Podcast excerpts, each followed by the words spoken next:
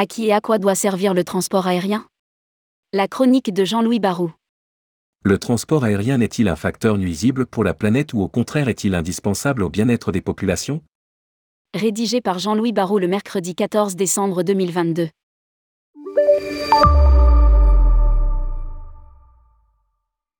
Pendant très longtemps, la question ne s'est pas posée. Le transport aérien existait et se développait comme aucun autre secteur d'activité si on accepte celui des communications. Fasciné par les facilités toujours plus grandes amenées par l'utilisation de l'avion et de ses possibilités sans cesse améliorées, on ne s'est jamais posé la question de son utilité. Or voilà que, bousculé par l'offensive médiatico-écologique, il est amené à se demander à quoi et à qui il peut bien servir. Est-il un facteur nuisible pour la planète ou au contraire est-il indispensable au bien-être des populations? En d'autres termes, doit-on poursuivre vers un transport de masse en continuant la baisse des tarifs, ou fait-il réserver son utilisation aux clients les plus aisés? Le débat existe depuis que les low cost ont déboulé dans l'univers feutré des compagnies historiques.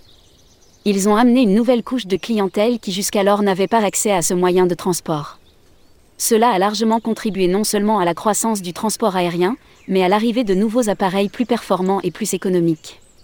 C'est ainsi que le secteur a pu maintenir un développement en volume de 5% par an sur des montants de plus en plus gros.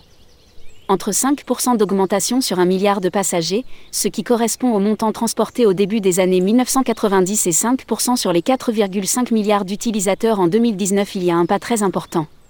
À tel point qu'avant même la crise du Covid, on commençait à se poser la question du maintien de ce taux de croissance. Transport aérien, à qui il peut ou à qui il doit servir.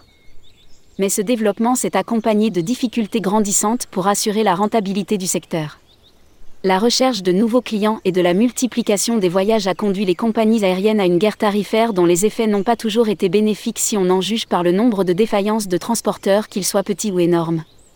Alors la question se pose, à quoi et à qui doit servir le transport aérien? Aucun doute quant à son utilité pour désenclaver les villes souvent isolées par manque d'infrastructures au sol le transport aérien ne réclame finalement que très peu d'emprise au sol, il est relativement facile de construire une piste et une aérogare et même des installations modestes peuvent d'avérer très utiles. C'est ainsi que le continent africain sera probablement très dépendant du transport aérien pour assurer son développement. Donc la question de savoir à quoi l'avion peut servir ne se pose même pas, par contre elle se pose de savoir à qui il peut ou à qui il doit servir. Il y a les tenants de son utilité sociale. Pour ceci il doit continuer et même accentuer sa démocratisation. L'utilisation massive d'appareils sans cesse plus performants doit permettre de mettre ce mode de transport à la portée de tous et servir d'abord au rapprochement des familles, souvent écartelées aux quatre coins de la planète.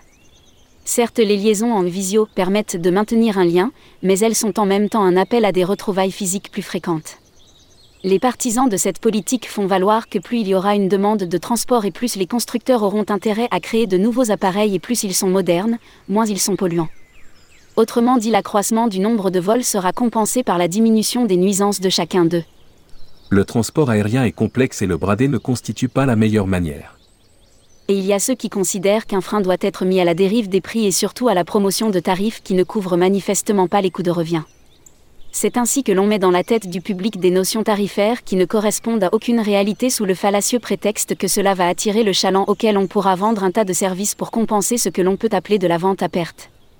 Ceux-ci considèrent que l'augmentation des tarifs constatée depuis la fin de l'épidémie est finalement une très bonne chose.